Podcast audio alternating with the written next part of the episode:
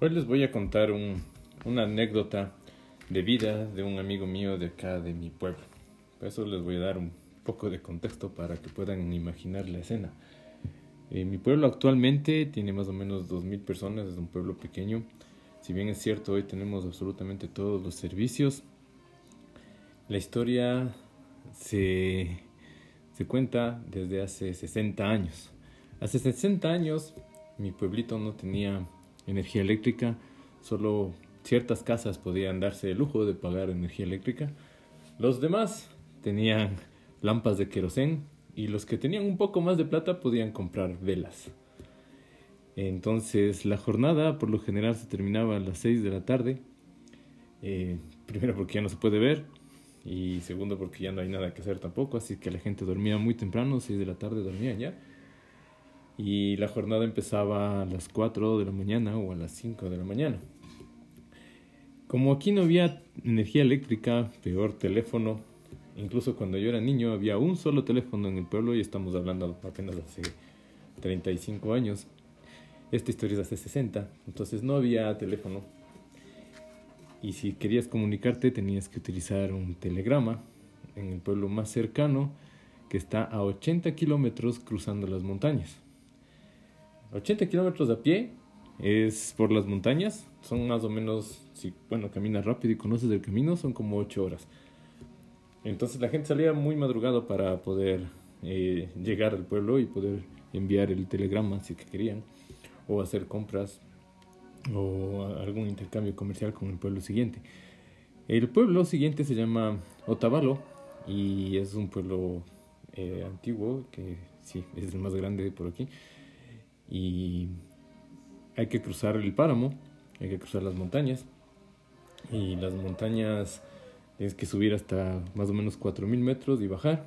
En ese tiempo, hace 60 años, hoy en día es, el camino es, es, es difícil, eh, hay que cruzar la montaña, pero hace 60 años era mucho más difícil porque no tenías la ayuda de, la, de lámparas y la fauna silvestre era más sana, había mucho más, había pumas, había toros de lidia sueltos, que siempre son un peligro, pues entonces la gente no viajaba, eh, no viajaba sola, viajaban en grupos de tres o cuatro.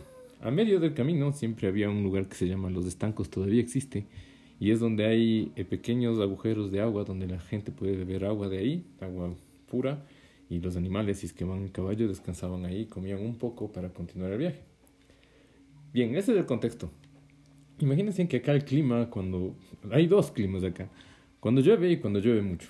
Entonces, eh, en el páramo es peor todavía. Cae una neblina que no se puede ver ni el camino y los caminos estaban hechos a los bordes de los barrancos, así que es difícil. No es un camino para, para cualquiera aún hoy. En ese entonces era peor todavía, había que conocerlo bien. Así que los jóvenes que estaban empezando a hacer los mandados de las casas de sus mamás, tenían que ir junto con otra persona adulta que ya conoce el camino. Entonces, mi amigo se llama, bueno, es Don Homero, es Don Homero, tiene más o menos 80 años y esta historia fue cuando él tenía 15 más. Entonces, estamos hablando un poquito más de 60 años. El, su madre le pide que envíe un telegrama urgente a una tía que está en un pueblo que se llama Intag, que está un poco, mucho más lejos todavía, el telegrama lo tiene que enviar desde el pueblo de Otavalo, así que tiene que viajar las ocho horas. Y le sugiere que vaya detrás del paso de don Alfonso, otro vecino que siempre va al, al pueblo de Otavalo, pero él sale a las dos de la mañana. Entonces la madre le dice a mi amigo que, que no es necesario que salga a las dos de la mañana porque como es joven puede darle alcance, puede caminar rápido y alcanzarlo. Así que le sugiere que salga a las tres de la mañana y camine hasta alcanzarlo. Los primeros, las primeras horas del camino son conocidas, después antes de entrar a la montaña ya es otra cosa, entonces mi amigo acepta. Tampoco tiene otra, porque si no acepta la mamá le, le casca ahí, ¿no? Entonces, bueno, llegan las 6 de la tarde y se van a dormir todos. Como tampoco había relojes, ellos se despertaban, incluso hoy, yo, por ejemplo, nos despertamos con, con el canto de los gallos. Entonces los gallos empiezan a cantar como a las 4 de la mañana. Ellos tenían un gallo que cantaba a las 3 de la mañana. Entonces dice, bueno, cuando empieza a cantar el gallo, te levantas y te vas. Por cosas de la vida como es.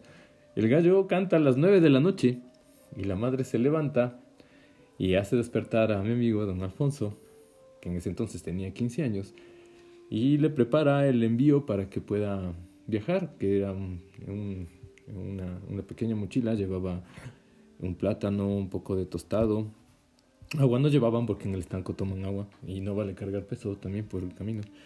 Así que sí, llevaba eso, pero eran las nueve de la noche, ellos no sabían. Así que mi amigo confiado sale.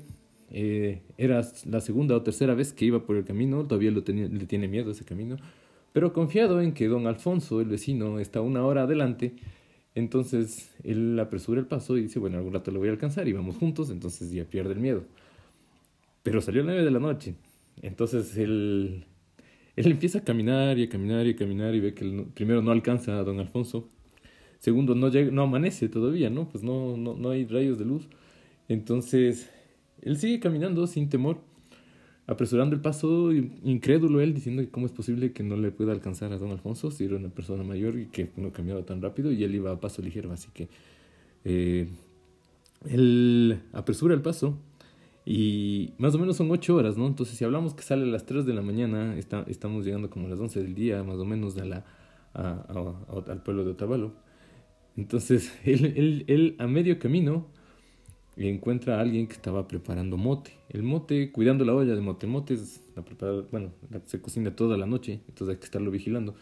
Y cuando pasa por ahí, el señor le dice que, ¿qué hace por aquí? Pues es, es recién las 12 de la noche. Entonces de ahí él, él entiende que salió antes por culpa del gallo y se ve a la mitad del camino, la parte más difícil, solo, pues, ¿no? Entonces, bueno, ya está ahí, entonces decide, decide continuar el camino con, con miedo, no, tenías, no tienes luz.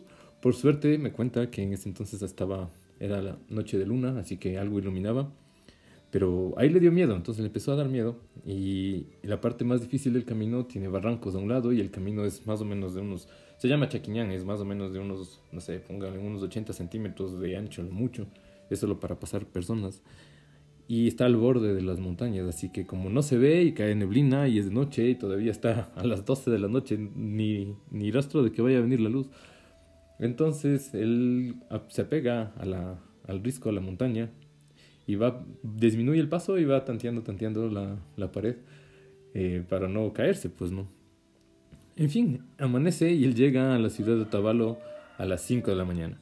Todavía el telegrama, las personas que, que, trabajan no abren, ellos abren como a las 8.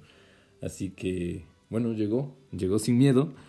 Eh, le perdió el miedo más bien al camino.